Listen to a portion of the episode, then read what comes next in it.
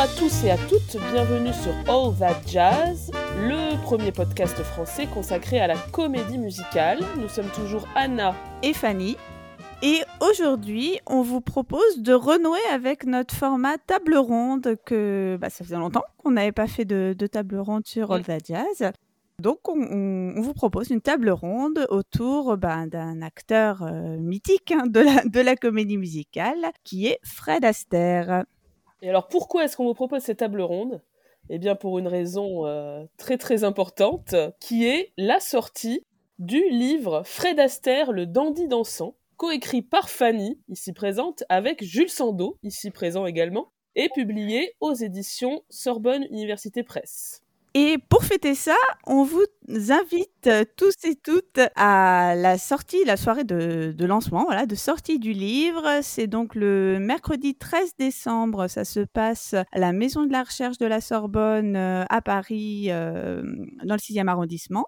Et donc le 13 décembre à 18h, avec Jules, on va vous faire une petite conférence assortie d'extraits pour retracer un petit peu la carrière de, Fred Astaire. Donc voilà, venez nombreux à cet événement de lancement du livre le 13 décembre à 18h à Paris. Mmh. D'autant plus que ce mois-ci, il n'y aura pas de All That Jazz Cinema Club, donc ça sera, un peu l'événement qui remplacera le, le ciné-club habituel. Euh, et donc pour cette table ronde, comme son nom l'indique, nous recevons des gens, et nous recevons donc d'abord Jules Sandeau. Bonjour. Alors Jules, je te présente du coup. Donc tu es docteur en études cinématographiques et tu enseignes à l'université Paul Valéry Montpellier 3. Et outre ce livre sur Fred Astaire que nous avons donc coécrit, tu as notamment publié le livre The Unsinkable Kate, Katharine Hepburn et son public, publié en 2022. Euh, ainsi qu'une traduction du livre White de Richard Dyer, traduction qui est parue en France sous le titre de Blanc aux éditions Mimesis en 2023. Et nous recevons également Timothée Gérardin. Salut Timothée. Salut Merci de m'avoir invité. Avec plaisir.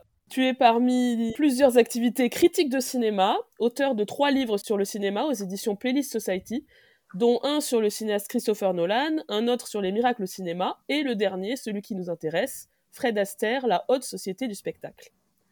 Alors, étant la seule personne parmi les quatre qui n'a pas écrit de livre sur Fred Astaire, je vais être la personne qui va mener la discussion et qui va vous poser des questions euh, autour de cette grande figure. Donc, on va passer un peu en revue sa carrière. Donc, Fred Astaire, né Frédéric Austerlitz en 1889 et mort en 1987 qui, entre 1933 et 1981, est apparu dans 33 films de fiction, dont 31 comédies musicales.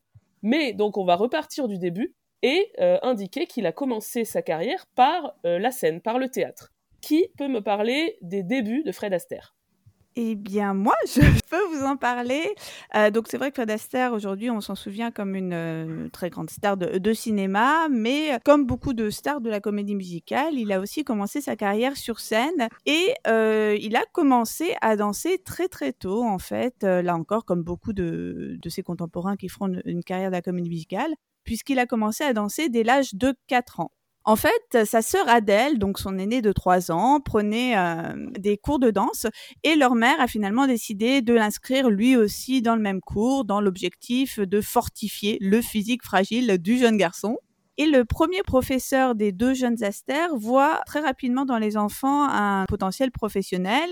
Il va convaincre leurs parents de déménager à New York pour qu'ils continuent à se former en parallèle de leur scolarité et donc à, commencer à se produire euh, de façon professionnelle. Ils vont faire leur début sur les planches en 1905, donc Fred a tout juste 6 ans et Adèle 9 ans, et ces débuts sont encourageants et vont progressivement devenir un child act reconnu dans le circuit vaudeville. Donc euh, tout se passe bien pour eux jusqu'à l'adolescence, euh, voilà, on va dire passage ingrat, passage à vide. Mais très rapidement, ils vont faire un comeback en 1913, euh, notamment grâce à un numéro plus adulte et qui va vraiment promouvoir les danses à la mode de l'époque. Et ainsi repartis, les astères, comme on les appelle alors, vont être au firmament du circuit vaudeville en 1917 leur ascension vers la gloire va vraiment rappeler le, type d'histoire en fait qu'on a dans les comédies musicales, par exemple ce qu'on raconte dans Formé and Magal ou même Chantons sous la pluie, on a cette ascension progressive hein, des différentes échelles du vaudeville. Et euh, donc, euh, arrivés au firmament du vaudeville, ils vont passer en quelque sorte à Broadway et connaître ensuite du succès sur les scènes plus légitimes de Broadway à partir de la toute fin des années 10 et début des années 20 à Broadway, ils vont apparaître dans euh, les spectacles qui sont à la mode à l'époque, c'est-à-dire des revues composites où on va avoir des petits numéros isolés et eux, et donc ils vont faire des numéros de danse. Ils vont être engagés par les producteurs stars de l'époque, qu'on pense aux frères Schubert, au producteur Charles Delegam et même par Florence Ziegfeld autant de noms finalement dont on va aussi beaucoup parler hein, dans les films euh, de comédie musicale qu'on connaît bien. C'est aussi à cette période, donc fin des années 10 et surtout début des années 20, qu'ils vont euh, commencer à devenir des stars internationales et notamment des stars qui vont avoir beaucoup de succès en Angleterre. Dès 1922 et tout au long euh, des années 20, ils vont faire sensation auprès du public anglais.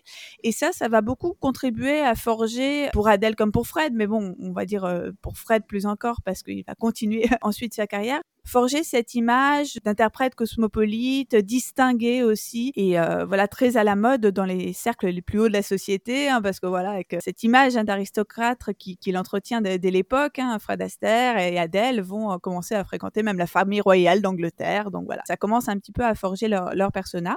C'est aussi à cette période, dans les années 20, qu'en Amérique, cette fois, les Aster vont rencontrer George Gershwin. En fait, ils se sont déjà croisés dans les années 10, mais c'est dans les années 20 qu'ils vont commencer à collaborer ensemble. Hein. George Gershwin va devenir un collaborateur proche de Fred Astaire et aussi un ami très cher. Et c'est pour les Aster que le compositeur va écrire les comédies musicales Lady Be Good de 1924 et Funny Face de 1927. Lorsque Adele va finalement décider de se marier en 1932 et donc quitter sa carrière sur scène, c'est un premier tournant pour euh, Fred, puisqu'il doit se réinventer. Gay Divorce va être la première comédie musicale qu'il va faire sur scène sans sa sœur, une comédie musicale qui va lui permettre notamment de commencer à être un premier rôle romantique, puisque, bon, euh, évidemment, il n'était pas premier rôle romantique dans les comédies musicales où il partageait l'affiche avec sa sœur. Alors, juste une question subsidiaire, on n'a pas d'image d'Adèle euh, dansant? Euh, bah non, d'Adèle, non, en fait, j'allais dire, il me semble qu'il existe quelque chose de, gay divorce, mais euh, justement, du coup, sans Adèle. Euh, mais non, on n'a pas grand-chose. en fait, c'est pas évident de savoir même à quoi ressemblait leur danse. Ce qui est assez clair, c'est qu'il a beaucoup été écrit qu'ils étaient très influencés par les Castle, le couple de danseurs à la mode dans les années 10, dont Fred Astaire et Julian Rogers les incarneront dans un biopic en 1938. Mais au-delà de ça, c'est un petit peu compliqué même, de savoir quelle était la, tonalité de leur numéro. J'ai cru comprendre que c'était des numéros plutôt comiques, enfin sans doute plus comiques que, ce qu'on pense et plus que ces duos avec euh, Ginger Rogers euh, par exemple par la suite. Mais personnellement, je trouvais que c'était un peu compliqué de, se faire vraiment une, idée, même en lisant les, les critiques. Euh, voilà, c'est pas forcément clair. J'avais entendu qu'ils avaient un, un numéro où ils tournaient autour de la scène et qu'on le voit dans euh, A Damsel in Distress. Un moment dans la fête foraine, là, il y a un numéro où ils, en fait, ils sont sur un espèce de, comment on appelle ça, le, euh, le lieu où les, où les chevaux tournent en rond, là. Un manège? Un, ouais, comme un manège, exactement. Et, euh, et en fait, ils, ils sont à deux ou à plus que ça. Et ils font tout le tour de la, ils tournent en rond, en fait. Et j'avais lu que c'était un peu leur numéro signature euh, en fin de spectacle euh, à l'époque de Broadway. Quoi. Ouais, il y, a pas mal de, en fait, de, de trucs un peu ponctuels qu'il a repris apparemment, euh, notamment bah, ce truc dont tu parles, hein, qui s'appelait le run around, littéralement. D'ailleurs, au début, ça s'appelait le Trot, je crois, et après le run around. Et ça, c'est vrai qu'il y, y, a quelques trucs sur lesquels ils étaient très connus et que le public réclamait. Bah, du coup, ils ont aussi mis ça dans les films parce que c'était voilà, célèbre et, et, attendu du public au théâtre. Mais euh, ouais, il y a pas mal, on va dire, d'importations comme ça de, Broadway, mais ponctuelles, je pense, de, mouvements ou de Corée. Mais... C'était déjà des claquettes, tu crois? Ils faisaient déjà des claquettes euh, comme ensuite. Euh, euh, bah, je pense que c'était de la danse de salon mêlée de, mêlée de claquettes, hein, comme, comme à l'écran. Oui, Fred faisait des claquettes, mais pas Adèle. Ah, d'accord. Et sur le style de danse euh, de Fred Astaire lui-même, qui va développer ensuite dans les années suivantes, qu'est-ce qu'on peut dire? Je sais qu'il y a l'influence euh, de la danse, euh, des danses afro-américaines notamment? Moi, j'avais lu en effet que c'était à l'époque des tournées plutôt vaudeville que Fred Astaire s'était été influencé par divers styles de danse, dont les styles afro-américains, et que c'était plutôt à cette époque-là qu'il avait appris les claquettes. Et on parle souvent de l'influence de John Bubbles, c'est un danseur euh, auquel il rend hommage dans euh, le numéro euh, qui s'appelle Bojangles. C'est dans Swing Time. Dans Swing Time, exactement. C'est apparemment des danses où euh, c'est très énergique, c'est euh, claquette et aussi utilisation de tout le corps euh, pour marquer rythme quoi. Et c'est vraiment ce qu'il fait dans ce numéro là. Sur le style de danse globalement d'Aster, euh, ce qui est assez souvent dit, c'est qu'il est influencé par les trois disciplines qu'il a apprises, euh, les claquettes, euh, le ballet et la danse de salon, et qui fait une fusion de tout ça. C'est en général ce qui est rappelé pour caractériser son style. Après, il faut nuancer aussi parce que apparemment, c'est aussi quand même le fait de la plupart des, danse- des danseurs de l'époque de fusionner euh, l'en- l'ensemble de ces styles. Passons à mais sa carrière au cinéma. Comment se fait son arrivée au cinéma et en particulier au studio RKO Oui, donc euh, effectivement, en, en 33, euh, Fred Astaire est arrivé un peu au bout d'un cycle parce que il est il danse donc sans sa sans sa sœur qui a arrêté la danse euh, et il a une envie de effectivement de, de commencer au cinéma. Et en parallèle de ça, c'est c'est le cinéma parlant qui arrive. Il y a la, la situation de RKO, euh, donc le studio de cinéma qui est au bord de la faillite, et ils utilisent le- la comédie musicale pour se remettre à flot c'est euh, Lou Brock, qui est un des, un des producteurs de la RKO, qui propose de vraiment miser sur la comédie musicale, parce que à l'époque, il y a la Warner qui fait euh, un carton avec les films chorégraphiés par euh, Busby Berkeley, comme euh, 42e rue, par exemple. Et euh, leur objectif initial, c'est de, de faire des films euh, un peu dans, la même forme, quoi, dans le même esprit. Euh, et donc, ils vont euh, embaucher euh, Fred Astaire et euh, Ginger Rogers dans euh, un film qui s'appelle Flying Down to Rio, Carioca en français. Euh, mais ils ont des rôles, ils sont, ils ont des rôles secondaires où ils représentent vraiment la partie musicale et moins l'intrigue principale romantique, quoi. Donc ils sont un peu testés sur ce premier film et ensuite finalement le casting après qui viendra un peu le casting où il y a Fred et euh, Ginger Rogers, c'est euh, pour l'autre film qui est The Gay Divorcé, la fameuse pièce qu'il avait jouée euh, à Broadway euh, et qui là devient un film. Euh, mais à la base, ils assemblent une équipe. L'objectif reste de, de concurrencer les productions de la Warner. Et donc ils prennent Dave Gould, qui est très réputé comme chorégraphe, et Mark Sandrich, qui est plutôt connu pour son savoir-faire technique. Ils les mettent tous ensemble pour pour faire la joueuse divorcée. Où là, cette fois-ci, ils sont tous les deux en tête d'affiche. Mais ce qui est intéressant, c'est que finalement, c'est leur duo à eux deux qui va vraiment dévorer l'écran euh, et ils vont imposer leur style. Et finalement, ce qui va être fait avec ce film-là, puis avec euh, Top Hat et euh, tous les suivants, c'est finalement très différent de ce que RKO voulait faire, c'est-à-dire copier la Warner. Ils ont vraiment inventé, leur propre style. Oui, ce qui est assez rigolo par rapport au partenariat avec Ginger, c'est que donc dès le début, le, public a apprécié ce, couple et donc les, voilà, les producteurs ont voulu les remettre ensemble dans un nouveau film. Mais au tout début, Fred n'était, était vraiment opposé à cette idée parce qu'il venait tout juste de s'émanciper finalement du partenariat avec sa sœur il voulait pas tout de suite être recasé avec euh, une autre femme. Donc on a des traces de télégrammes euh, furieux où il dit ah ben non c'est quoi cette histoire de, de nouveau couple? Je, je vais pas être euh, accolé à Ginger Rogers. Bon finalement le, le public le choix du public a eu raison des réticences de Fred et euh, le reste est history. C'est un peu le running gag de sa carrière, quoi. euh, le fait de vouloir avoir une carrière solo. Et puis en fait, à chaque fois, on, on essaie de le mettre avec quelqu'un d'autre. J'ai l'impression qu'il a jamais vraiment réussi à faire sa, carrière solo, alors qu'en fait, il l'a faite, mais euh, mais il avait toujours cette envie de s'affranchir, quoi. Alors, pour euh, explorer cette collaboration évidemment iconique entre Fred et Ginger, euh, au lieu de faire un passage en revue un peu euh, chronologique de chacun des films, je me suis dit que j'allais demander à chacun d'entre vous de choisir et de parler un peu de son numéro préféré de cette période. Et donc, on va commencer par Jules. Tu as choisi I'll Be Hard to Handle dans le film de 1935 Roberta. Il s'agit du troisième film du duo Aster Rogers, avec également Irene Dunn à l'affiche. C'est une adaptation du show de Broadway créé en 33 avec des musiques de Jerome Kern. Donc dis-nous euh, ce qui te plaît tant dans ce numéro. J'ai choisi le duo euh, Handle pour plusieurs raisons. D'abord parce qu'aujourd'hui, quand on pense au duo d'Aster et Rogers, on pense d'abord à leur duo romantique sérieux, notamment euh, Chick to Chick, qui est sans doute leur numéro le plus célèbre. Or, les duos romantiques comme Chick to Chick ou Night and Day sont caractérisés par un rapport euh, homme-femme très inégal, avec notamment un grand nombre de figures où Ginger Rogers est dépendante d'Aster, comme des portées ou des cambrées soutenues. Mais en réalité, ce genre de duo est loin d'être la règle dans les films de Fred Astaire et Ginger Rogers. Au contraire, la majorité de leurs duos sont plutôt égalitaires, et Hard to me semble un bon exemple de ça. Déjà, ils portent une tenue similaire, une chemise blanche et un pantalon noir, alors que leur duo romantique sérieux insiste beaucoup plus sur la différence de genre, avec Aster qui porte généralement un costume noir et Rogers une robe blanche et des talons hauts. Et ensuite, les figures qu'ils accomplissent dans Art Wendell sont généralement symétriques et Rogers n'apparaît pas du tout comme dépendante d'Aster. Tout au long du numéro, il réalise les mêmes enchaînements de claquettes, côte à côte ou en miroir, parfois en se touchant et parfois sans se toucher. Bref, ce duo, il valorise une relation homme-femme égalitaire, où Aster et Rogers prennent visiblement un grand plaisir à danser, et surtout à trouver chacun en l'autre un partenaire qui est à la fois un semblable et un égal. Et ça va même un peu plus loin ici, puisque Ginger Rogers tend à dominer euh, Fred Astaire par moments. Déjà, le numéro est introduit par une chanson interprétée uniquement par Rogers, ce qui est rare dans leur film. Astaire se contente de la regarder chanter, il plaçait en contrebas, il la regarde avec admiration en rigolant, parce que c'est une chanson comique, où euh, Ginger Rogers prend notamment un accent russe. Et les paroles de la chanson sont importantes parce que Rogers euh, chante euh, ici qu'elle sera donc hard to handle, c'est-à-dire difficile à gérer. Et effectivement, à un moment de leur danse, quand ils se livrent à une petite pantomime, Rogers se montre particulièrement ingérable et même violente, puisqu'elle frappe Aster au visage et lui écrase le pied. Mais Aster ne lui rend pas l'appareil, elle lui en veut visiblement pas du tout, puisqu'il se remet à danser avec elle en souriant. Donc dans ce duo, Aster donne l'impression d'aimer Rogers, tout particulièrement quand elle se montre ingérable, indocile, insoumise. Et ce genre de représentation est assez rare au cinéma. Le fait de montrer un homme heureux d'être malmené par une femme.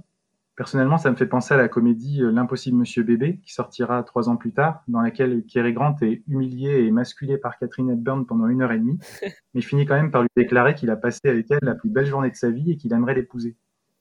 Bref, je trouve ce duo assez exceptionnel dans sa représentation des rapports hommes-femmes. Et une deuxième raison aussi pour laquelle euh, j'aime particulièrement ce, ce duo, c'est la performance en elle-même. Déjà, la danse est filmée en un seul plan, sans coupe, alors qu'elle dure presque trois minutes. Et c'est un des derniers duos, euh, un des derniers même numéros d'Aster où le son euh, des claquettes est enregistré en même temps que l'image et pas post-synchronisé, donc mm. enregistré a posteriori. Tout ça fait que quand on regarde ce numéro, on a vraiment l'impression de regarder l'enregistrement d'une performance live en plus, même si le duo a bien sûr été répété avant d'être interprété devant la caméra, Aster et Rogers euh, arrivent à donner une impression de spontanéité à leur danse. On les entend même rire à plusieurs moments, comme s'ils se surprenaient l'un l'autre, en accomplissant chacun des mouvements imprévus auxquels l'autre s'attendait mm. pas. Bref, je trouve qu'il se dégage de ce duo une impression euh, d'authenticité, de spontanéité. C'est quelque chose d'assez fréquent leur duo ludique, qui s'oppose sur ce point à leur duo euh, romantique plus sérieux. Mais je trouve que ce mélange de complicité, de spontanéité, a jamais été aussi fort que dans ce numéro de Robertin. Il y a un truc assez charmant à la fin du numéro, c'est euh, que euh, tout le monde les applaudit dans le resto. Oui. Et ils sursautent quasiment euh, comme si euh, ils s'attendaient pas. Enfin, en gros, comme tu dis, en fait, ils, ils rigolent en même temps qu'ils dansent. Ils ont l'air d'être eux-mêmes émerveillés en fait de ce qu'ils font en, dansant. Quoi. C'est pas mal. Je pense que ça donne envie à nos auditeurs et auditrices d'aller voir ça. Donc, on vous mettra des liens, bien sûr, sur notre site pour que vous retrouviez ces super numéros. Fanny, toi, tu avais choisi Pick Yourself Up, qui est un numéro extrait du film Swing Time, sur les ailes de la danse en français, réalisé en 36 par George Stevens. Oui, j'avais choisi euh, Pick Yourself Up en, réalité un peu pour les mêmes raisons que Jules. Hein, c'est pas un hasard si on a écrit un livre ensemble. Donc Pick Yourself Up, c'est le premier numéro de Ginger et de Fred dans le film. Pour resituer dans l'intrigue, elle est prof de danse et lui, il se fait passer pour un client, hein, pour un, quelqu'un qui veut apprendre à danser. Mais elle, elle comprend que c'est pour, pour la séduire, donc elle l'envoie paître. À ce moment-là, le patron du studio de danse veut la renvoyer. Et Fredo donc propose donc une démonstration pour montrer que non, non, c'est une très bonne enseignante en danse, il faut la garder. Alors déjà, le, prémisse euh, est, rigolo parce que ça joue sur la persona de, Fred Astaire. Hein. C'est rigolo de le voir jouer un mec qui essaye d'apprendre à danser. Et aussi, euh, c'est euh, une allusion à, son style, bah, de ce dont on parlait tout à l'heure. Hein. Lorsque le, on lui demande quel style de danse il veut apprendre, ballet, claquette ou danse de salon, il répond un petit peu de chaque. Hein. donc, ce qui est effectivement le, le style qu'il a caractérisé à l'écran. Ce numéro, euh, je l'aime bien parce qu'il est assez exemplaire de la façon dont, dans les films de Fred Astaire et Ginger Rogers, la danse va servir à amoindrir les résistances de Ginger en début de film, mais aussi, on y reviendra, à justifier le comportement un petit peu trop insistant de, Fred Astaire. Bon, il y a un peu cette morale qu'il a bien fait d'insister à ce point-là et de la suivre dans, la rue jusqu'à son lieu de travail, puisque finalement, tout ce qu'elle attendait, c'était euh, d'être avec lui. Euh, je l'aime bien aussi ce numéro parce que, bah, comme dans euh, Hard to Handle, on voit la complicité euh, des deux interprètes et surtout cette complicité qui euh, augmente progressivement au fil du numéro puisque bah, Ginger hein, se détend lorsqu'elle comprend aussi que le, le, personnage incarné par Fred Astaire, hein, Lucky dans le film, sait en réalité danser et qu'ils peuvent tout à fait bien danser ensemble. C'est également un numéro euh, exemplaire de leurs danses les plus égalitaires, puisque là encore, on retrouve des costumes sombres tous les deux et des mouvements qui euh, sont le plus souvent dans la chorégraphie identiques et des positionnements des deux danseurs qui sont soit face à face ou côte à côte. Donc là encore, on a une, une très forte impression euh, d'égalité et non pas de, de domination du danseur sur la danseuse. Je l'aime bien aussi car ce numéro, tout comme Art to Handle, montre la, le contentement que procure euh, leur danse aux spectateurs diégétiques. Hein. Ici, donc le, spectateur, c'est bah, justement le, le, patron du studio de danse qui est très impressionné par cette performance. Et on a même quelque chose euh, qu'on va retrouver dans, dans plusieurs de leurs duos, un final hein, de plus en plus euh, de plus en plus exubérant avec le couple de danseurs qui tournoie jusqu'à sortir de la piste en sautant par-dessus la piste. Donc voilà, c'est un, numéro que j'aime bien pour toutes ces raisons et parce que il est exemplaire hein, de ces de ces danses euh, camarades, bon enfant, qui est pas forcément comme le disait Jules ce qu'on retient des numéros de Fred et Ginger. Et donc toi Timothée, tu avais choisi un numéro du film Carefree, donc Amanda en français, de 1938. Il s'agit du quatrième film du duo mis en scène par le réalisateur Max Sandrich.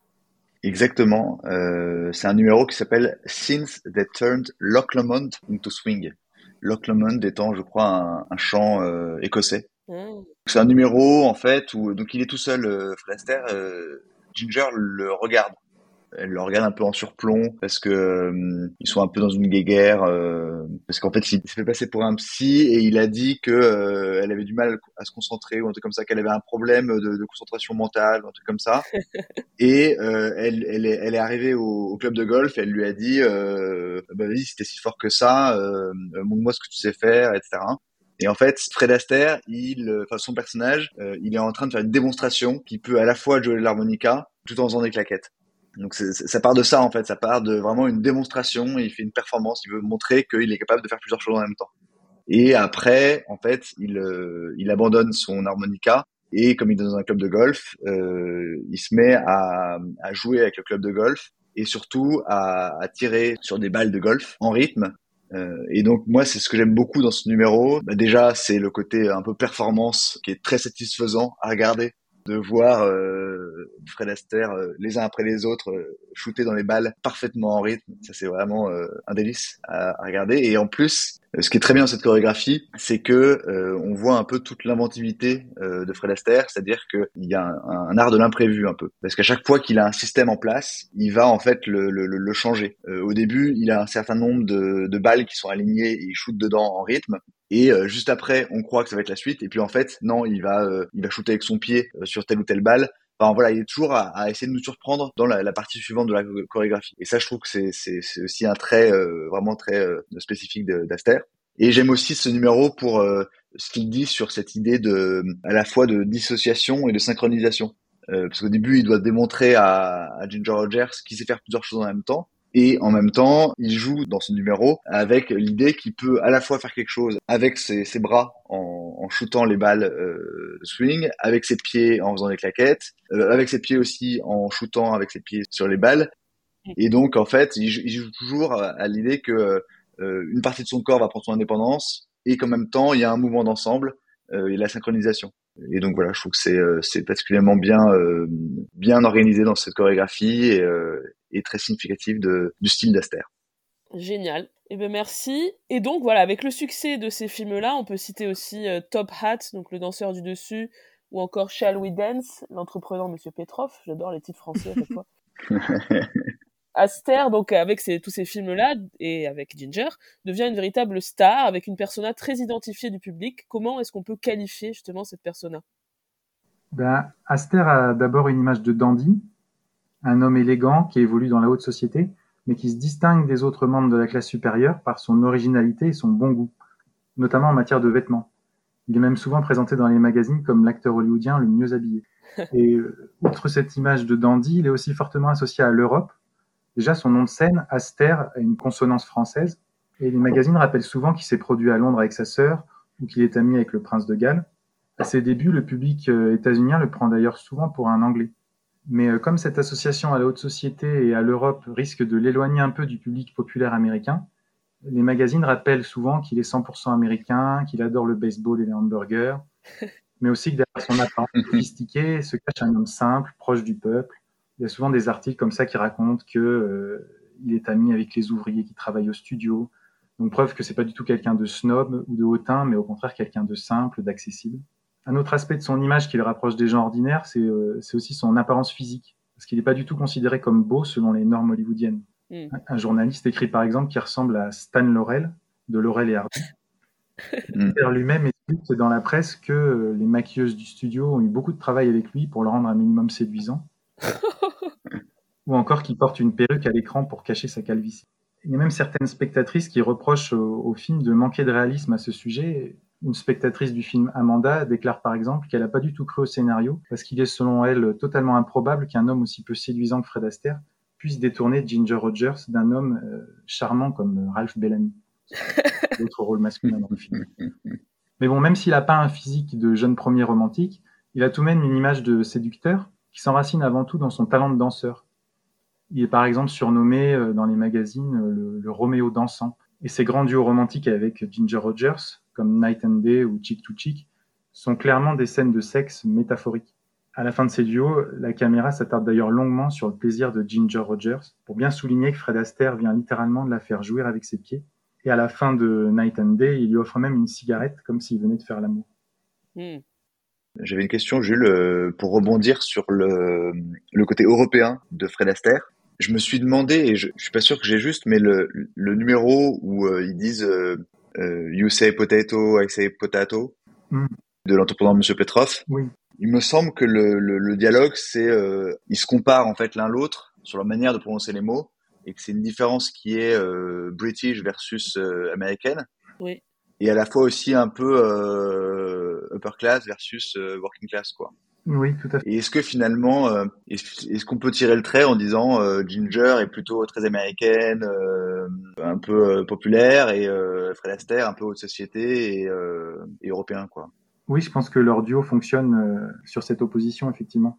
Dans le contexte de la dépression, en plus, l'idée, c'est de réconcilier les hommes et les femmes, mais aussi et surtout euh, classe supérieure et euh, classe populaire, puisque avec la dépression, avec la crise de 29, beaucoup d'Américains ont pris conscience que les riches ont mis le pays dans la crise et donc, il y a cette idée, euh, souvent dans les films euh, de l'époque, que ce soit les films de Fred Astaire et Ginger Rogers ou les screwball comedies, qu'il faut réconcilier les classes. Et donc, il y a un personnage souvent de classe populaire, souvent un homme euh, et un personnage de classe supérieure, souvent une femme, mais dans les films d'Astaire et Rogers, c'est l'inverse. Et l'idée, c'est de les réconcilier comme ça et de montrer que, en fait, ces différences sont superficielles et que finalement, on peut s'entendre et collaborer ensemble. Et donc, dans les films de Fred Astaire et Ginger Rogers, ça passe avant tout par la danse, quoi, comme dans cette scène que tu cites où ils se mettent après à danser euh, en roller. Oui. Alors, euh, j'avais des questions sur, euh, on va dire, le travail concret de Fred Astaire. Et notamment, j'aurais aimé que quelqu'un me dise un mot sur Hermès Pan, qui était donc l'assistant de Fred Astaire, qui l'a accompagné dès ses tout débuts au cinéma. Quel était son rôle? Je peux en dire un mot si vous voulez. Hermès Pan, c'est Hermès Panagiotopoulos, qui est, comme son nom l'indique, d'origine grecque. Euh, donc déjà c'est euh, c'est quelqu'un qui euh, comme comme Fred Astaire avait des parents qui avaient immigré aux États-Unis. lui aussi a cette a ses racines européennes et du coup il y a pas mal de ressemblances en fait assez curieusement avec Fred Astaire.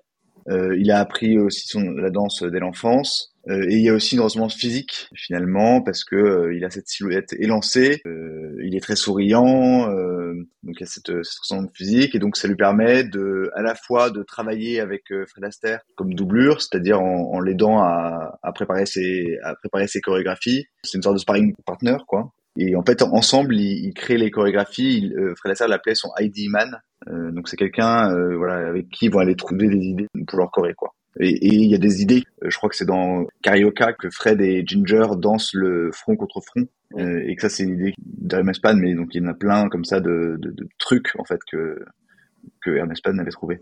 Et aussi par ailleurs, euh, Hermes Pan est très euh, ami avec euh, Ginger Rogers. avec qui il avait travaillé sur d'autres projets avant, et donc ils se connaissent très bien, et il fait un peu le pont entre Fred et Ginger. Et donc les chorés qu'il crée avec Fred Astaire, ensuite il, va les répéter avec Ginger Rogers pour qu'elles soient au point pour le duo ensuite. Il me semble aussi que c'est lui qui doublait les claquettes de Ginger Rogers euh, lorsqu'elles étaient pas synchronisées. Mhm.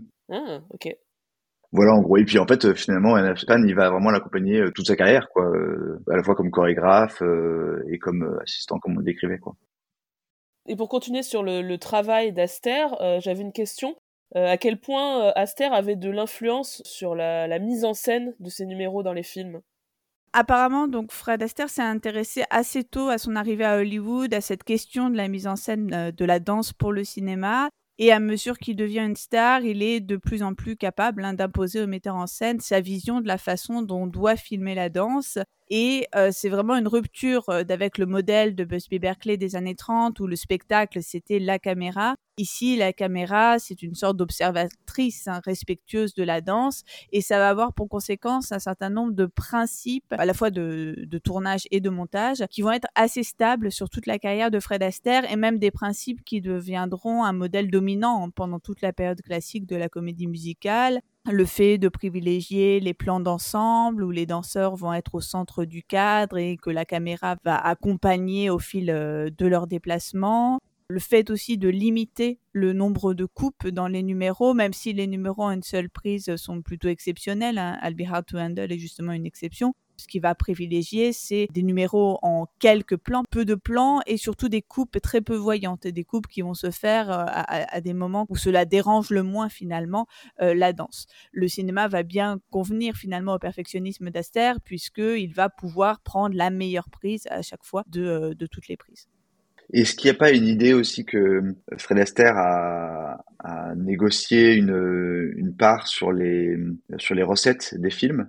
Et que ça lui donne aussi un, un droit de regard sur euh, finalement le montage de ces numéros euh, chorégraphiés ou euh, voilà.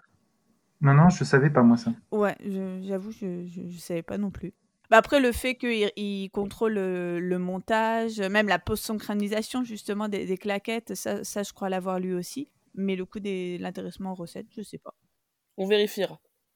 On va avancer euh, dans la chronologie euh, de la carrière d'Aster. Donc son duo avec euh, Ginger Rogers finit par ne plus aussi bien fonctionner. Bon, à la fois j'imagine personnellement, puis en termes de, bah, de recettes au box-office tout simplement. ce qui va finir par mettre fin à leur collaboration. Qu'est-ce qui peut expliquer qu'au bout d'un moment, ils ont arrêté d'être Fred et Ginger?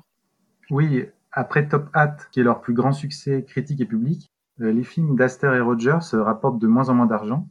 Et leurs deux derniers films pour la RKO, donc la comédie Amanda et le biopic sur euh, Irene et Vernon Castle font même perdre de l'argent euh, au studio. Donc, parmi les raisons qui expliquent cette baisse de popularité, il y a d'abord la lassitude d'une partie du public. À partir de l'entreprenant Monsieur Petrov, donc qui est sorti en 37, un certain nombre de critiques se plaignent du côté répétitif des films d'Aster et Rogers. On trouve souvent des commentaires du type euh, une fois qu'on en a vu un, on les a tous vus, ou c'est toujours la même chose, ça manque d'originalité. Mais quand on regarde les sondages de popularité euh, qui sont effectués à cette période, on se rend compte que le cœur du problème, c'est pas vraiment leur couple, c'est encore moins Ginger Rogers. Le problème, c'est surtout euh, Fred Astaire. C'est surtout sa popularité à lui qui dégringole à cette période, alors que Ginger Rogers est de plus en plus populaire, et elle devient même la star la plus rentable de la RKO à la fin des années 30, grâce au film qu'elle tourne sans Fred Astaire. Hmm. Donc à mon avis, cette baisse de popularité de Fred Astaire lui-même s'explique notamment par euh, l'évolution du contexte idéologique, parce que pour le dire vite, dans la seconde moitié des années 30, les États-Unis sortent progressivement de la Grande Dépression et se reconstruisent autour d'un idéal d'appartenance à la nation américaine et à la classe moyenne. Dans ce contexte idéologique, les stars associées à l'Europe ou à la classe supérieure voient logiquement leur popularité chuter. C'est le cas par exemple de Greta Garbo, de Catherine Hepburn ou encore de Fred Astaire. Et en plus, les choix opérés par la RKO à la fin des années 30 sont assez malheureux puisqu'au lieu de donner à Aster le rôle d'un Américain ordinaire, comme dans Follow the Fleet ou Swing Time par exemple, le studio va renforcer euh, son association à la classe supérieure et à l'Europe, en le montrant par exemple jouer au golf euh, dans Amanda, en lui donnant le rôle d'un danseur de ballet vivant en Russie dans euh, Shall We Dance, et dans le même esprit, son premier film sans Ginger Rogers, donc Damsel in Distress, dans lequel il joue face à John Fontaine, se déroule dans la haute société britannique et comporte un casting presque exclusivement britannique. Donc ce film fait lui aussi perdre de l'argent à la RKO et des exploitants américains se plaignent en déclarant que Fred Astaire a fait ce film pour ses fans britanniques et pas pour le public américain. Donc euh, pour moi, c'est surtout euh, ce paramètre idéologique qui explique que Fred Astaire décline à ce moment-là, alors que Ginger Rogers, euh, elle, triomphe grâce à son image de jeune américaine ordinaire. Et est-ce que vous pensez qu'il y a, à l'époque, la presse glosait sur la, la, la, rivalité ou alors le, les disputes entre Fred et Ginger? Est-ce que vous pensez que déjà qu'est-ce qu'il en était de, ces, de, ces, de cette relation réelle entre eux? Est-ce qu'elle s'est dégradée ou non au, fur et à mesure des neuf collaborations quoi? Ça personnellement, je sais pas du tout le, ce qu'il en était réellement de leur relation. Euh, non, mais c'est vrai, j'y ai repensé récemment euh, parce que c'était un truc que j'avais en tête euh, il y a longtemps, que c'était rigolo parce qu'ils ont fait plein de films ensemble, mais en fait, ils s'aimaient pas du tout dans la vraie vie. Enfin, quelque chose qu'on veut dire que je, savais d'il y a longtemps, enfin, ou que j'avais entendu d'il y a longtemps, mais dont il est assez peu question dans tout ce qu'on a lu là euh, plus récemment pour écrire le bouquin sur Aster. Donc j'avoue, je sais plus quoi en penser. Mais j'y ai repensé que c'était un, vrai truc auquel je croyais, on va dire, étant plus jeune, en cette animosité entre les deux. Mais euh, en vrai, je sais plus. On nous ment, on nous ment. ce, qui est, ce qui est marrant, c'est que c'est le côté indécidable de euh, est-ce qu'ils sont en train de se disputer ou est-ce qu'ils sont en train de d'avoir un numéro romantique? Ça fait partie aussi de leur personnage, je trouve, euh, Fred et Ginger, quoi. Ils sont toujours euh, en train de se chercher un peu. Et c'est vrai que leur alchimie, euh, elle est un peu improbable parce qu'ils sont très différents et puis parce que ils, sont toujours en train de d'être au bord de la dispute. Et en même temps, euh, l'alchimie arrive presque malgré eux, quoi.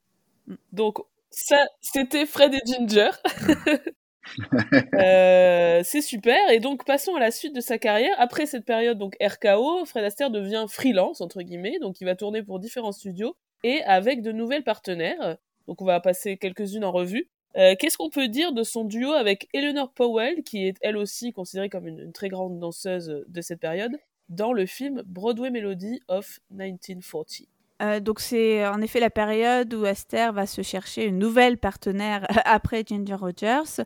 Et donc, le, premier film qu'il va faire euh, après euh, cette séparée de Ginger, ça va être avec Eleanor Powell. Broadway Melody de 1940, euh, c'est donc un film qui va être promu comme celui de la rencontre au sommet du roi et de la reine des claquettes des années 30, hein, parce que Eleanor Powell est aussi à, cette époque-là une très très grande star des claquettes et notamment une star de, de la MGM. Et en fait, Broadway Melody de 1940, c'est la suite d'une série de films que Eleanor Powell fait à la MGM, Broadway Melody de 1936, Broadway Melody de 1938, duquel on a déjà parlé parce qu'il y a la jeune Judy Garland dans ce film. Et donc, Aster euh, arrive finalement dans le film de Powell.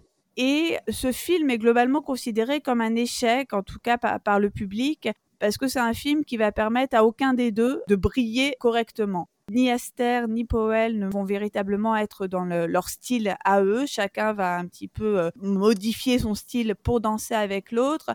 Un bon exemple de, cette, euh, de ce qui est jugé hein, comme une collaboration un, peu ratée, ou en tout cas un rendez-vous manqué, c'est euh, Begin the Begin, un des derniers numéros du film. Donc un long numéro, mais qui comporte notamment un passage de un duo de, de claquettes de Powell et Aster. Euh, en termes de virtuosité, euh, c'est sûr que les claquettes à, l'écran ont rarement atteint ce niveau de virtuosité. On a notamment un long passage de danse a cappella, donc sans, sans musique d'accompagnement, où on voit évidemment la, virtuosité de chacun des deux mais euh, il y a assez peu d'alchimie entre, entre ces deux danseurs, entre les partenaires, aucune complicité, presque aucun échange. Alors c'est parfois davantage de la compétition en fait que, que, que de la complicité, comme avec Ginger. Et la, la, fin du numéro est assez emblématique de ce point de vue, puisqu'on va avoir deux danseurs emportés chacun dans, un tourbillon de claquettes, en quelque sorte, mais chacun va être emporté séparément. Ils vont pas avoir cette euh, union finale comme on avait souvent dans les films de Fred et Ginger. Donc voilà, un film assez peu aimé, mais que personnellement euh, j'aime bien quand même parce que bon, Eleanor Powell, hein, déjà, déjà, je l'aime beaucoup. Mais c'est aussi un film assez intéressant parce que emblématique, on va dire, c'est peut-être un film bien pédagogique. Moi, j'aime bien les films bien pédagogiques où on voit cet euh, ethos américain du, du, travail parce que dans, dans ce film, et, j'en parle assez souvent de ce film parce qu'on a vraiment euh, Fredo là qui jusqu'à l'absurde va être dans cette abnégation pour le travail, cet amour de la danse, sans rechercher aucune récompense, il va répéter en cachette. Alors il y a une espèce de, de quiproquo, euh, c'est euh, son comparse George Murphy et non pas Aster qui devient la vedette aux côtés d'Eleanor Powell parce qu'il y a eu un, donc un malentendu. Donc une injustice, mais euh, Fred Astaire ne cherche pas à réparer cette injustice.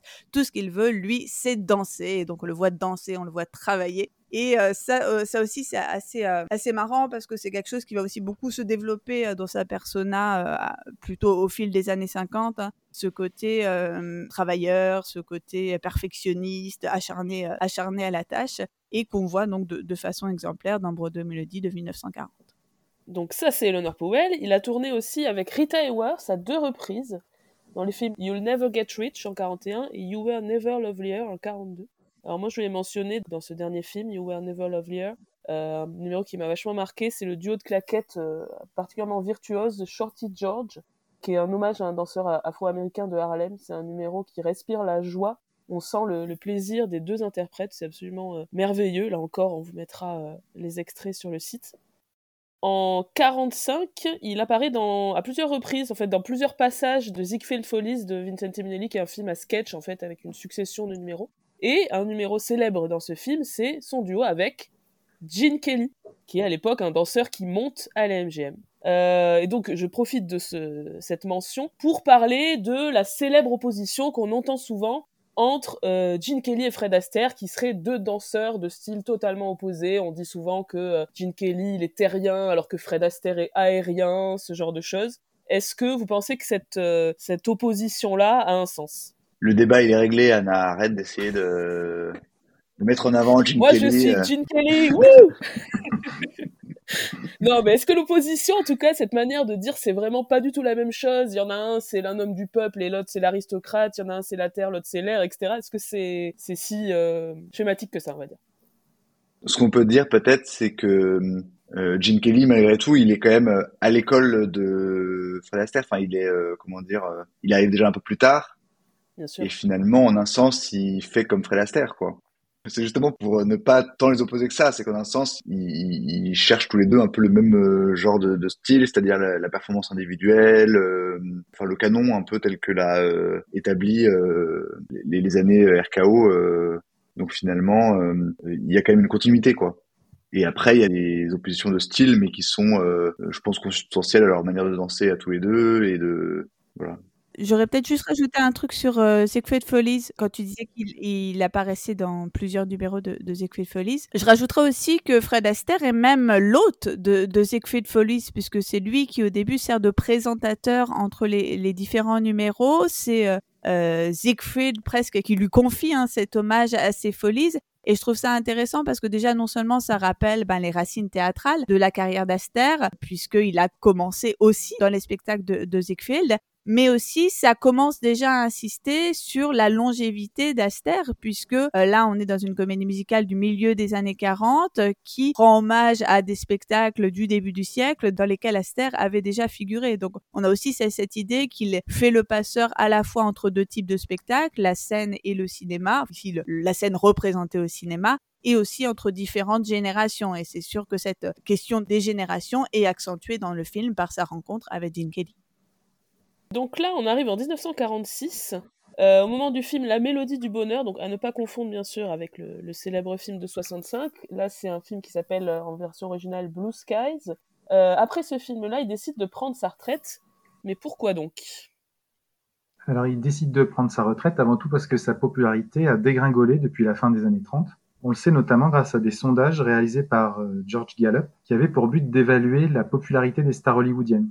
Alors que Fred Astaire était l'une des stars les plus populaires au milieu des années 30 grâce à ses films avec Ginger Rogers, il ne va pas arrêter de chuter dans le classement des stars les plus populaires. En 1940, il a déjà chuté à la 28e position, puis il continue de chuter jusqu'à la 61e position en 1941, et il atteint la 96e position en 46 après la sortie de La Mélodie du Bonheur. Et le film La Mélodie du Bonheur est un succès, mais c'est surtout grâce à Bing Crosby, qui est la véritable star du film, et qui est même à l'époque la star hollywoodienne la plus populaire auprès du public états-unien. Et ce film est intéressant parce qu'il met en scène le déclin de Fred Astaire, puisqu'il lui donne le rôle d'un danseur délaissé par sa partenaire, ce qu'on peut voir comme une allusion à l'histoire d'Astaire lui-même qui a été abandonné entre guillemets par Adele puis par Ginger Rogers. Et la fin du film met même en scène la fin de la carrière du danseur puisque son personnage doit s'arrêter définitivement de danser suite à une blessure grave. C'est donc un film assez sombre et pessimiste concernant euh, l'avenir de Fred Astaire. En plus, euh, Astaire a conçu pour ce film un numéro intitulé euh, Putting on the Ritz qui est présenté dans la presse comme sa danse d'adieu. C'est un numéro qui évoque notamment le numéro titre de Top Hat, qui reste le plus grand succès de sa carrière. On retrouve le costume emblématique avec le chapeau de forme, la queue de pie, la canne. Et les chorégraphies des deux numéros sont assez similaires, notamment dans la manière dont Aster utilise sa canne ou dans sa confrontation avec des doubles de lui-même. Les chansons de ces deux numéros se ressemblent beaucoup aussi. Elles ont toutes les deux été écrites par euh, Irving Berlin et elles ont en commun un rythme très syncopé. Les paroles sont elles aussi assez similaires puisqu'elles décrivent à chaque fois le fait de s'habiller de manière élégante, puisque l'expression to put on the Ritz signifie euh, se mettre sur son 31. Cette chanson évoque d'ailleurs aussi la carrière de chanteur de Fred Astaire, puisqu'il avait enregistré cette chanson sur un 78 tours en 1930, donc trois ans avant le début de sa carrière, hollywoodienne, je veux dire. Bref, même si ce numéro est un numéro très inventif, où Astaire arrive comme toujours à se renouveler avec brio, je pense notamment au trucage de la canne qui lui saute toute seule dans la main. Mm. Et en même temps, un numéro d'adieu, donc un numéro tourné vers le passé, qui évoque une dernière fois la carrière d'Astaire. Et effectivement, Aster euh, semble alors mettre fin à sa carrière, il n'a pas de nouveau projet de film, et il annonce qu'il va fonder une chaîne de studios de danse et qu'il compte se consacrer dorénavant à cette nouvelle activité. Pour rebondir sur ce que tu disais sur le fait que euh, Putting on the Ritz pouvait être son numéro d'adieu, et ce qui est amusant quand on y repense, c'est que finalement, on pourrait considérer que son vrai numéro d'adieu, ce serait euh, Ritz Roll Rock. Euh, donc il y a Ritz aussi dans le titre, et puis en plus, il est euh, sapé effectivement euh, comme jamais, puisqu'il est sapé comme euh, comme euh, dans Top Hat, effectivement, pareil. Ça pourrait être considéré comme son dernier numéro, même si c'est pas le cas, parce qu'il y a eu celui avec celui de Coppola là, mais mais voilà, petit clin d'œil. Ouais, et on en reparle un peu plus tard de Ritz Roll Rock justement. Donc, Fred Astaire en 46 fait ses adieux, sauf qu'il n'est pas resté loin des caméras très longtemps, puisqu'il est sorti de sa retraite assez rapidement quand même, en 48, pour tourner le film, qu'on adore évidemment, Easter Parade, Parade de printemps, film qui devait à l'origine marquer les retrouvailles du duo Judy Garland-Gene Kelly, après For Me sauf que Gene se blesse pendant un match de volleyball, ça, ça lui ressemble vachement, je trouve, et du coup, il doit être remplacé, et Fred est appelé à la rescousse, et se fait vaguement prier, mais pas trop quand même, pour euh, venir jouer dans Parade de printemps. Donc, euh, qui peut nous parler de ce film et notamment donc de la collaboration avec Judy Garland, sachant qu'on a fait tout un épisode aussi sur ce, ce film qu'on adore. Easter Parade, évidemment, c'est un film qu'on adore, c'est un film qu'on espère pouvoir enfin projeter un jour au All That Jazz Cinema Club pour le dimanche de Pâques. Hein, ça, c'est ouais. bon, encore euh, objectif 2024 qu'Easter Parade soit programmé à Pâques. Donc c'est un film euh, qu'on aime beaucoup et c'est aussi un film qui est vraiment intéressant déjà parce que c'est la, la, réunion de, de, Judy et de Fred et finalement le seul film qu'ils feront ensemble en dépit des tentatives du studio de les réunir à nouveau euh, par la suite. Mais c'est aussi un film qui va inaugurer pas mal de choses qu'on va développer, qui vont se développer dans la persona d'Aster dans les années euh, 1950 et notamment cette thématique du Pygmalion. Alors, c'était pas totalement nouveau. Il y en avait déjà des, traces dans, les films antérieurs, mais ici, ça prend vraiment une place importante. Alors, c'est bien sûr aussi lié au fait que Aster va vieillissant, hein, donc il incarne de plus en plus une figure, on va dire, paternelle, hein, d'autorité. Et tout le thème du film, c'est bien cette question de, de l'autorité de Fred, puisque c'est ce défi qu'il se lance à lui-même, façon My Fair Lady, on en avait parlé, de modeler donc Judy à sa guise. Et euh, l'enjeu du film, ça va être les résistances que Judy va lui opposer. Elle va le forcer à prendre en compte son style et ses capacités à elle, et ils vont évoluer ensemble. Et euh, c'est vraiment un, film que je trouve merveilleux parce que ça permet de, de promouvoir une vision du couple fondée sur l'égalité, la coopération mutuelle à travers la musique et la danse. Mais bon, pour euh, m'entendre davantage euh, dire combien Esther Parade est formidable, se référer à l'épisode qu'on lui a déjà consacré. Euh, l'année suivante, en 49, donc Aster, il est pas juste ressorti de sa retraite pour un film, du coup il a rempilé quoi. Euh, il est prévu que donc Judy et Fred se retrouvent à nouveau pour un nouveau film dans The Barclays of Broadway, mais finalement Judy va être remplacée par Ginger Rogers, incroyable. C'est les retrouvailles à ce moment-là du duo dix ans après. The Barclays, euh, c'est sur plusieurs points un film miroir des, des On retrouve beaucoup des, mêmes thématiques, notamment cette question de euh, comment une, femme va être modelée par son partenaire euh, masculin. Puisque dans ce, dans ce film, Fred et Ginger incarnent un entre guillemets vieux couple de danseurs qui ont déjà une longue carrière ensemble euh, sauf que Ginger veut euh, s'émanciper et aspire à autre chose, aspire aussi à des rôles dramatiques. Donc ça aussi, c'est un écho à la propre carrière de Ginger Rogers. C'est un film finalement un petit peu méta hein, sur la carrière des deux acteurs et elle va donc euh, tenter de devenir une véritable actrice, une actrice dramatique. Ça aussi, c'est une opposition assez courante entre le registre futile de la comédie musicale et le registre supposé noble du, du drame, et ici du théâtre. Et donc, euh, Ginger poursuit cette carrière théâtrale, euh, mais finalement, dans le film, c'est grâce au conseil, bon, je spoil, hein, prodigué à distance par son partenaire et néanmoins mari. Donc voilà pour le pitch. Donc on retrouve hein, certaines des, thématiques d'Eastopper On voit que c'est euh, un, film écrit pour euh, redoubler le, succès d'Eastopper même si on a glissé euh, pas mal de références aussi aux films antérieurs de Ginger et Fred, notamment des allusions voilà, à des chansons qu'ils ont déjà interprétées avant pour bah, miser hein, sur ce côté retrouvailles du couple. Et ce côté retrouvailles du couple, c'est aussi forcément ce qui va être mis en avant dans la promotion autour du film. Et on observera d'ailleurs que dans ce film, finalement, Ginger va offrir euh, moins de résistance que Judy à Fred, hein, puisque malgré elle, elle, sera malgré tout euh, modelée selon les désirata, en tout cas selon les conseils de son mari. Alors ensuite, euh, il tourne le film Three Little Words. J'avoue que je ne connais absolument pas ce film, je ne l'ai pas vu, donc j'aimerais bien qu'on m'en dise un peu plus. Alors, Three Little Words, ça a été un succès populaire à sa sortie, mais c'est vrai qu'aujourd'hui, c'est un film qui est pas mal tombé dans l'oubli. Dans ce film, Aster va camper le parolier Bert Kalmar aux côtés de Red Skelton, qui lui est le compositeur Harry Ruby.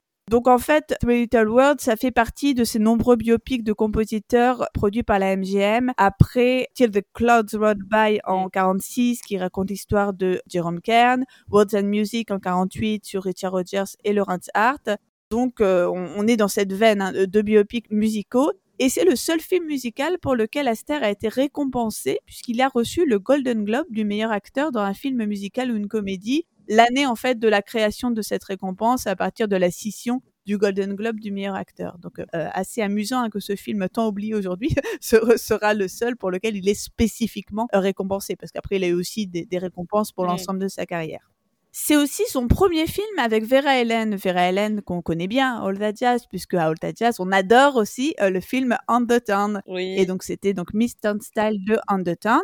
Et Vera Ellen, il va ensuite la retrouver quelques années plus tard dans The Belle of New York, et dans ce film, Vera Ellen va incarner une bonne coéquipière pour notre personnage euh, masculin. Alors, comme c'est un biopic qui est vraiment concentré autour du compositeur et du parolier, le personnage de Vera Ellen, il, apparaît que en tant qu'il est soit frein, soit moteur à la carrière d'Aster. Hein. Mais euh, ce qui va être intéressant, c'est que souvent, elle sera effectivement un moteur, une bonne coéquipière pour euh, notre Freddy loin des antagonismes qu'il avait euh, opposés euh, à Ginger Rogers, à Judy Garland, ou pire encore, on y reviendra, à Sid Charis, insupportable Sid Charis qui est jamais d'accord avec Fred. Euh, dans ce film, on va avoir beaucoup de numéros dansés, bah, c'est logique parce que c'est un film qui réunit deux, deux super danseurs, et un dont je voulais juste dire quelques mots parce qu'il est particulièrement chouette, et je pense que c'est à voir justement si on n'a pas vu Three Little Words, parce qu'on va pas se mentir, c'est pas non plus un, un chef-d'œuvre, enfin voilà. Mais un numéro qui est chouette, c'est euh, Mr. and Mrs. Hofer at Home, un spectacle dans le spectacle hein, qui met en scène donc Monsieur et Madame Hofer, hein, donc Monsieur et Madame euh, danseurs. Et euh, c'est un numéro comique qui va mêler des séquences de pantomime où les danseurs vont jouer avec le décor et notamment vont jouer au foot ou au volet, je sais plus trop, avec un bébé. Et oui. Et des passages plus mmh. dansés où ils vont faire des claquettes, un pas de romantique, un petit peu d'acrobatie pour Vera Hélène. C'est un numéro euh, assez, euh, assez sympa et vraiment à découvrir si vous ne le connaissez pas. C'est aussi un numéro sympathique en ce que finalement la conjugalité hein, qui est dépeinte ici, que ce soit celle des monsieur et madame du numéro ou même des personnages du film, hein, puisque les, deux personnages sont en couple dans le film, euh, cette conjugalité, elle est entendue comme une collaboration décontractée et jubilatoire, donc toujours cette notion d'une certaine égalité dans le couple. C'est aussi un, film qui va plutôt permettre à chacun des deux danseurs de briller dans sa spécialité, notamment en accordant d'ailleurs un, solo à, à Vera Hélène, et qui va aussi donc lui, lui, permettre de montrer la variété de, de ses talents parce que bon on l'a vu dans The Town hein, Vera Ellen comme Miss Turnstile est très versatile et elle se caractérise par ce mélange de style de ballet de pointe parfois de claquettes et aussi d'acrobatie et là on va dire que dans ce film Fred Astaire permet en tout cas autorise sa partenaire à, à vraiment mettre à l'honneur finalement le style qui fait sa spécialité à elle donc c'est aussi pour cette raison que le film est, quand même à regarder si vous ne le connaissez pas. Ensuite, euh, petit mot sur un film que pour le coup je connais et que j'ai vu, Royal Wedding, Mariage royal de Stanley Donen, film de 51, où Esther euh, partage l'affiche avec Jane Powell. Ils incarnent un frère et une sœur qui dansent ensemble, donc en rappelant bien sûr Fred et Adele. Euh, il y a plusieurs numéros marquants dans ce film. D'abord Sunday Jumps, qui est un numéro dans lequel Fred Astaire danse avec différents accessoires, dont un porte-manteau. J'aurais bien aimé que quelqu'un me parle euh, quelques petits instants de cette manie de Fred Astaire de danser avec des objets. En fait, euh, ce qui est amusant dans ce numéro, c'est que c'est assez dépouillé. Euh, il est dans une salle de sport où il y a plein d'accessoires euh, de sport et euh, il met un, un, un, métronome et sur le rythme de ce métronome, il se met à improviser, enfin à faire semblant d'improviser euh, avec les différents éléments de la salle de sport. Quoi. Donc il y a un cheval d'arçon, des, des espèces d'élastiques pour pour s'étirer les, les, bras et un porte-manteau qu'il prend comme si c'était un partenaire porte-manteau qui a un, socle, euh, qui a un disque euh, assez lourd et du coup il peut le faire rouler autour de lui et du coup avec la, force un peu d'inertie de, de, cet objet, il peut faire semblant que c'est un véritable partenaire. C'est effectivement euh, quelque chose qui fait souvent depuis le début Fred Astaire jouer avec les objets. Et je trouve que ça va un peu dans l'idée de, de dissociation, synchronisation. Il va faire en sorte que les objets participent à son, à son mouvement à lui, soit un peu une extension de, de son corps, et en même temps il les laisse euh, partir dans leur enfin, il leur donne une, sorte de spontanéité comme s'ils étaient eux-mêmes animés quoi. Euh, et donc euh, au début il le faisait avec sa canne euh, donc c'est dans les premiers numéros mais même dans Top Hat par exemple il multiplie en fait les différentes utilisations de la canne. Soit c'est un axe autour duquel il va tourner soit c'est quelque chose pour marquer le rythme. Et même dans Top Hat il y a ce numéro où il l'utilise comme une en faisant semblant que c'est une mitraillette donc en fait, il, il, essaie de nous surprendre par la manière dont il va utiliser les, les objets. Euh, et surtout, il, il essaye de prendre les objets qu'on serait pas habitué à voir euh, dans une chorégraphie. C'est ça qu'il aime bien.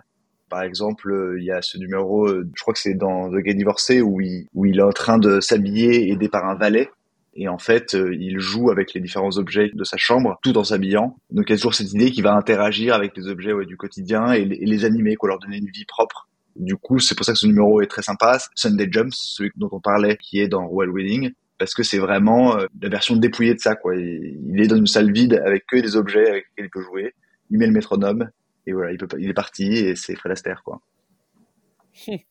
Autre numéro euh, marquant, euh, la valse dansée dans le bateau qui tangue, puisque l'intrigue de, Royal Wedding se déroule sur un bateau de croisière, qui crée un effet très comique, puisque le couple est déséquilibré et manque de tomber à chaque instant et un numéro euh, extrêmement connu euh, qui est You're All the World to Me, qui est célèbre pour la fameuse danse au plafond, puisque le personnage de Fred Astaire, entraîné par le sentiment amoureux, va se mettre à danser sur les murs puis au plafond. Euh, donc c'était réalisé grâce à un, un, effet spécial qui fonctionne extrêmement bien, que je veux bien que quelqu'un m'explique. Il était dans une espèce d'immense tonneau. Bah moi, ce que j'ai compris, c'est qu'il est filmé effectivement dans une, euh, une sorte de tonneau. Ouais, de... En gros, il est comme dans un cube. Et la caméra monte l'intérieur du cube et comment dire, le, le, le cube tourne sur lui-même. Donc ça veut dire qu'il peut danser sur ce qui apparaît être le mur ou euh, le plafond. Euh, mais la caméra tourne également de manière à, à donner l'illusion à chaque fois que c'est effectivement le mur, effectivement le plafond et qu'il est en train de, de déjouer les lois de la gravité. On peut trouver sur YouTube une petite vidéo où on voit comment, ça donne avec l'image qui tourne comme ça. C'est, ça sera beaucoup plus clair que, que nos explications. Ce qui est sympa, c'est que finalement, il joint le, les gestes à la parole parce que euh, les paroles de la chanson, c'est euh, You're all the world to me. Et il explique que euh, son amour pour la, la, personne modifie sa, sa, vision du monde. Et du coup, le, le, fait de danser sur le mur, au plafond, ça, ça, ça concrétise cette idée, quoi. Et c'est un numéro qui est notamment recréé, presque à l'identique, dans la série musicale Glee. On en avait aussi parlé. Tout à fait. Ils ont repris quelques numéros de, Fred Astaire. Et il y a aussi euh, une danse sur un mur dans le film de euh, Lin-Manuel Miranda. Là. Ah, euh, In the Heights. Oui, In the, Heights. oui, il danse sur la, la façade de l'immeuble. Oui, c'est vrai. c'est sans doute une inspiration. Film majeur dont il faut parler maintenant, c'est The Bandwagon de Vincent Minelli, donc tous en scène en français, sorti en 53, un classique du cinéma, un modèle de comédie musicale backstage, considéré par certains comme le plus grand film musical. Fred Astaire, il partage l'affiche avec Sid Charis. Et Timothée, tu voulais évoquer un numéro en particulier de ce film. Oui, euh, effectivement, celui que j'aime beaucoup dans ce film-là, c'est Shine on My Shoes, qui est simplement le premier numéro du film. Pas tout à fait le premier numéro, parce qu'il y a un premier, euh, une première chanson qui vient au moment où il sort du, oui. où il sort du train. Mais ensuite, il sort du train, euh, il est un peu déprimé parce qu'il n'a pas été reconnu dans le train euh, alors que d'autres ont été reconnus et ont été célébrés. Et il rejoint ses amis et il, après il les quitte et il se retrouve dans un, une sorte de funhouse, une mini fête foraine où il y a un serreur de chaussures en fait, il va petit à petit retrouver finalement le moral et la joie de vivre en chantant avec le serreur de chaussures. Et surtout, ce qui est amusant, c'est que il fait tout le tour de la funhouse en déclenchant les différentes attractions donc il y a à la fois euh, l'idée que euh, dès que Fred Astaire se met à, danser, on est dans un univers euh, clos, coloré, où il se passe plein de choses, mais en plus que par son, son art, il va venir mettre la petite étincelle, le petit shine sur la, la, chaussure, et du coup détraquer et tout transformer un peu en feu d'artifice quoi. Et moi personnellement, c'est par ce, ce, numéro que j'ai découvert Fred Astaire à la télévision, et je m'étais vraiment dit non mais c'est quoi ce truc quoi, c'est génial. C'est pour ça que j'ai choisi ce numéro euh, pour parler de la période MGM euh, de Fred. Moi, je voulais juste dire quelques mots par rapport à sa collaboration avec Sitch puisque Sitch il va faire deux films avec elle dans les années 50, donc The Bad Wagon et un peu plus tard euh, Six Talkings. Et c'est vrai que Sitch Harris, elle apparaît souvent comme une menace pour Aster, parce que ici, c'est une menace à plusieurs facettes, parce que d'abord, elle est plus jeune, donc elle incarne aussi la, la menace d'une nouvelle génération qui va potentiellement remplacer Aster menace aussi en termes de registre parce que elle, elle incarne le registre légitime de la danse classique quand lui n'est qu'un simple danseur de claquettes et aussi une menace physique hein, puisqu'il est terrifié euh, que euh, Sitiaris, que donc Gabriel dans, dans le film, soit euh, plus grande que lui. Hein. Alors, triple menace incarnée par Charis et donc une opposition assez systématique entre les deux personnages euh, mais euh, ce qui est assez intéressant euh, dans le film, c'est que finalement on s'aperçoit que assez vite leurs différends vont être surmontés puisque ça sera davantage le personnage du metteur en scène très prétentieux, Cordova, qui va être l'antagoniste d'Aster dans le film. Aster incarnant la comédie musicale, le divertissement, et donc Cordova, le théâtre légitime, le théâtre prétentieux. Euh, finalement, avec Charis, assez tôt, ils vont réussir à s'entendre puisqu'ils vont avoir le, même projet, à savoir que la comédie musicale réussisse. Et on va notamment les voir s'entendre à travers un numéro très très beau hein, qui est Dancing in the Dark, donc le numéro premier euh, duo euh, pseudo-romantique. Hein, c'est pas un numéro qui mène directement à l'histoire d'amour parce que très étrangement, cette histoire d'amour dans Bandwagon, elle intervient qu'à la toute fin du film. Hein, c'est à toute fin du film, littéralement, au dernier plan, que le couple se forme. Mais Dancing in the Dark, ça permet de, de montrer combien ils vont euh, naturellement s'entendre dans la danse. Cette euh, collaboration euh, dans ce, ce, parc désert, en plus voilà, quelque chose de très beau en termes de mise en scène, va avant tout euh, d'abord passer par la danse et euh, permettre aux deux personnages de, se réconcilier par la danse. Et ce qui est rigolo aussi, c'est le projet même du numéro du la diégèse, puisque les deux personnages vont chercher à savoir si, en dépit de leurs différences de registre, de taille et de génération, ils arrivent à danser ensemble et la danse leur montre que oui, ils arrivent à faire spectacle ensemble.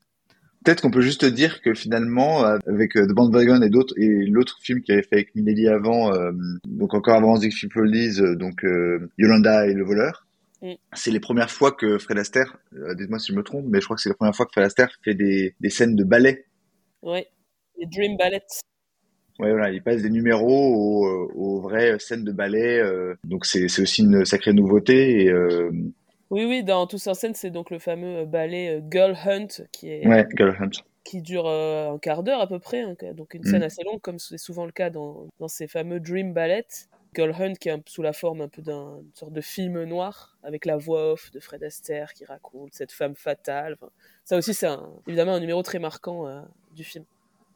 Ça illustre quand même sa capacité à se réinventer, quoi, de savoir euh, aller dans un autre style. euh, euh, et je pense qu'il il devait quasiment pas euh, participer à la chorégraphie de ces numéros-là. Donc ça devait être nouveau pour lui aussi.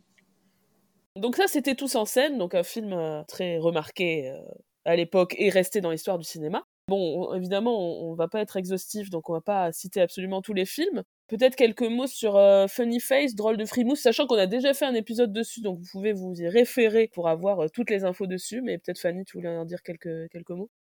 Eh bien justement, juste pour amender peut-être quelque chose qu'on a dit dans, ce previous épisode de All That Jazz, c'est que, donc on l'avait dit, hein, c'est un film qui va mettre en exergue les différences de génération entre euh, Audrey Hepburn et Fred Astaire, euh, déjà en termes d'âge, hein, parce qu'elle est beaucoup plus jeune que lui et qu'il persiste à jouer euh, son, intérêt romantique, mais euh, aussi en termes de, style, hein, puisque Hepburn est une nouvelle star, incarnation de la modernité, quand Astaire, c'est, on va dire, la tradition de, du classicisme mais on pourrait quand même nuancer quelque chose qui est que, euh, notamment lors de la scène de la danse, la fameuse danse d'Audrey Hepburn dans la, dans la cave, en la revoyant à plusieurs reprises, euh, je me suis dit que finalement, bon oui, il y a cette opposition entre les deux registres, il y a cette idée que au début, en tout cas, Aster est assez euh, dépassé par cette nouvelle danse qu'il ne comprend pas. Mais à la fin du numéro, il semblerait quand même, sinon approuver, du moins, voilà, euh, à admirer hein, le, le, talent euh, de Joe hein, euh, malgré tout. Donc, je pense qu'on n'est peut-être pas tant dans une opposition de registre, mais plutôt dans le euh, témoignage du fait qu'Aster a toujours essayé, en tout cas, de s'adapter aux nouveautés en les intégrant, puisque finalement, même si au début il se moque et qu'il comprend pas trop cette nouvelle danse, il va pas jusqu'à la disqualifier ou la rejeter. Euh, et on l'avait dit hein, que le film euh, lui-même d'ailleurs met en valeur cette danse plutôt qu'elle ne s'en moque. La même année, juste après en fait euh, Drôle de Frimousse, Fred Astaire tourne La Belle de Moscou, Silk Stockings, donc 1957. On y a consacré un épisode également. Donc pour savoir tout ce que pense Fanny et Anna sur ce film, allez écouter l'épisode. Euh, mais Jules, tu voulais nous parler de The Ritz Roll and Rock, donc le dernier numéro du film dans lequel Aster euh, à la fois apparaît dans son costume donc iconique, le chapeau de forme, la queue de pie et la canne, mais aussi il chante euh, la fin d'une ère en quelque sorte puisque la chanson est dans un style rock and roll et annonce euh, du changement à Hollywood. Oui, la chanson a des accents rock et Aster imite même un moment le jeu de jambes d'Elvis Presley. Mm. On peut donc avoir l'impression qu'il cherche juste à s'adapter à cette nouvelle mode musicale, mais le sens de ce numéro est en fait plus complexe, notamment du fait des paroles de la chanson, qui sont écrites par Cole Porter, puisque dans cette chanson, Aster déclare que le rock and roll est déjà mort et enterré, puis il continue en expliquant que si le rock est déjà devenu démodé parce qu'il était trop insipide, il y a heureusement euh, des gens qui l'ont sauvé, des gens de goût, qui l'ont sauvé en le rendant plus jazz et qui ont ainsi créé un nouveau style, le rock and roll du Ritz. Donc en d'autres termes, Aster nous dit ici que le rock ne vaut pas le jazz, et que le rock n'a d'intérêt que si des gens de goût, c'est-à-dire des dandys comme lui, s'emparent du rock pour en faire quelque chose de plus original et sophistiqué. Donc c'est un numéro très paradoxal parce que Fred Astaire s'adapte à la nouvelle mode du rock tout en réaffirmant la primauté du jazz. C'est également assez paradoxal au sens où euh, Astaire affirme ici qu'il n'est pas dépassé. Moi aussi je peux faire du rock et mieux que n'importe qui. Mais en même temps c'est un numéro d'adieu. Il est situé à la fin du film et ce film est la dernière grande comédie musicale euh, d'Astaire comme dans Putting on the lui aussi pensé comme un, une danse d'adieu, Aster ressort son costume emblématique et évoque le sommet de sa carrière, à savoir le film Top Hat et son numéro de titre. C'est flagrant dès le début du numéro, où on le voit provoquer des gens de la classe supérieure avec des pas de claquettes bruyants, comme dans la scène introductive de Top Hat. Et en plus, les figurants en question font semblant d'avoir été mitraillés par Aster, comme dans le numéro titre de Top Hat, où il utilise sa canne comme un fusil puis comme une mitraillette. Bref, ce numéro me semble important parce qu'il est à mon avis typique de la posture qu'adopte Aster dans toute la dernière partie de sa carrière, notamment dans ses émissions de télé. C'est avoir une posture assez ambivalente puisque à la fois tournée vers le passé, qui fait souvent allusion à sa longue carrière dans ses émissions comme dans ce numéro, et en même temps en prise avec le présent, dans la mesure où Aster se montre toujours euh, attentif aux nouvelles modes, notamment au rock, dans ce numéro, comme dans ses émissions télé aussi, dans la dernière Aster Time, où il danse avec un groupe de rock. Super, donc là on est arrivé à la fin de l'âge d'or hollywoodien. du coup, quelques mots sur euh, la fin de, carrière après euh, donc l'âge d'or hollywoodien. Il a tourné dans une dernière comédie musicale que personnellement j'ai pas vue, Finian's Rainbow, réalisée par Francis Ford Coppola, étonnant, dont je pense qu'elle n'a pas très bonne réputation.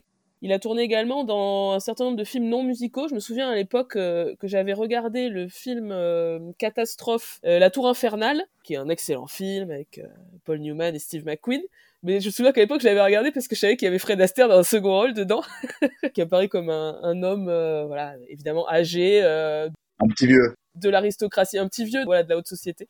Et euh, Tim, tu voulais dire peut-être quelques mots sur euh, ce qu'il a fait à la télévision euh, oui, parce qu'à partir de 1959, il me semble, il a commencé à faire une émission pour la NBC qui s'appelait Une soirée avec Fred Astaire, An Evening with Fred. Et c'est intéressant parce que à la fois c'est c'est sa fin de carrière, etc. Et puis en même temps, on voit qu'il essaye d'inventer quelque chose d'assez neuf et euh, surtout finalement il arrive au bout de son de son envie de faire quelque chose euh, un peu en solo ce qu'il voulait faire pendant toute sa carrière puis qu'il a jamais vraiment fait dont il maîtriserait totalement les tenants et les aboutissants. Euh, donc ça forme ce spectacle où en fait c'est lui qui présente. Et après il y a différents numéros euh, dans lesquels où il est où il n'est pas euh, musicaux dansés etc c'est assez important aussi parce que c'est la période où il danse avec une nouvelle partenaire qui s'appelle Barry Chase, et avec lesquels il va danser quand même pendant assez longtemps c'est quand même des, documents intéressants et euh, dignes d'intérêt. Euh, la première de ces émissions, on peut la trouver sur euh, Internet assez facilement. Et c'est vraiment, c'est vraiment des objets intéressants. On mettra le lien pour que nos auditeurs auditrices puissent aller voir ça. Effectivement, c'est quelque chose que je connais pas du tout. Et on voulait terminer l'épisode sur, bah, disons, l'influence aujourd'hui de Fred Astaire. Quelle influence il garde les danseurs qui sont réclamés de lui, euh, voilà, les hommages euh, qu'il y a eu à lui dans d'autres œuvres, euh, etc.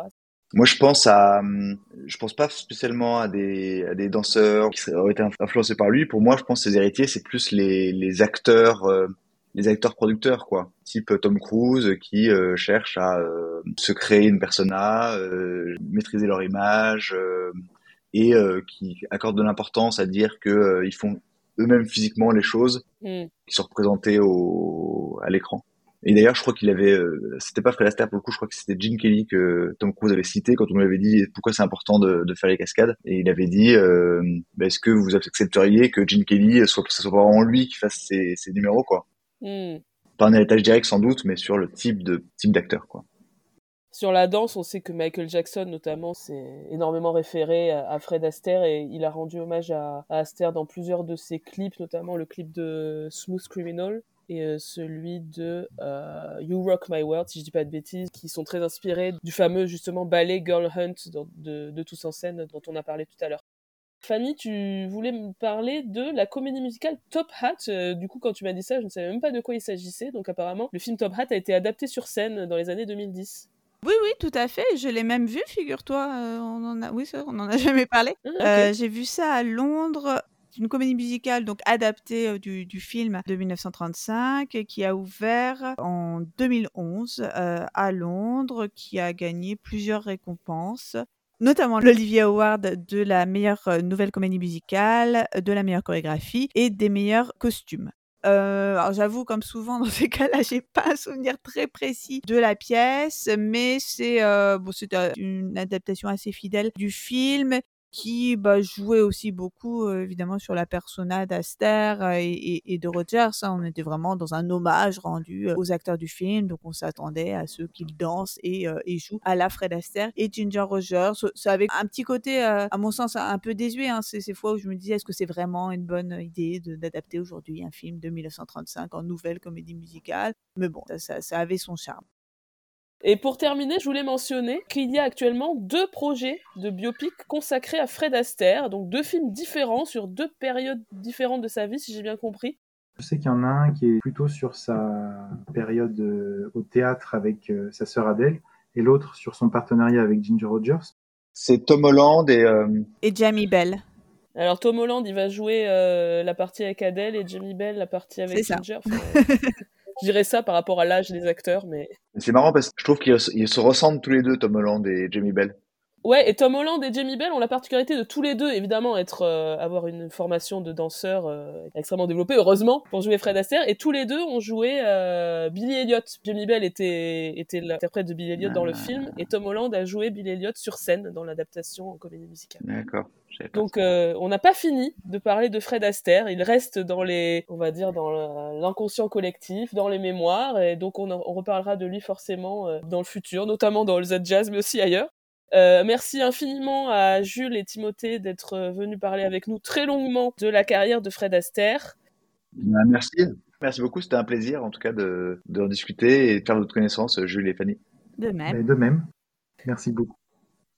Je rappelle le livre euh, donc de Timothée, Fred Astaire, la haute société du spectacle, et le livre de Jules et Fanny, Fred Astaire, le dandy dansant, c'est bien ça? Tout à fait. Oui. Donc voilà, euh, jetez-vous sur ces, sur ces deux livres. Venez le 13 décembre euh, écouter Fanny et Jules parler de leurs livres. Et euh, ben, on se retrouve très bientôt pour un nouvel épisode de All That Jazz. À bientôt. Salut tout le monde Au revoir. À bientôt.